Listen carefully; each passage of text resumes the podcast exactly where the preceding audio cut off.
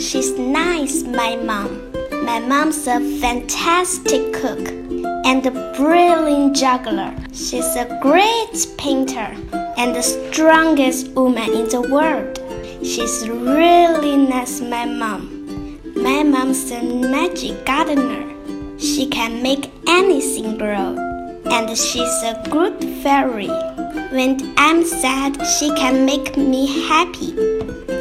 She can sing like an angel and roar like a lion. She's really, really nice, my mom. My mom's as beautiful as a butterfly and as comfy as an armchair.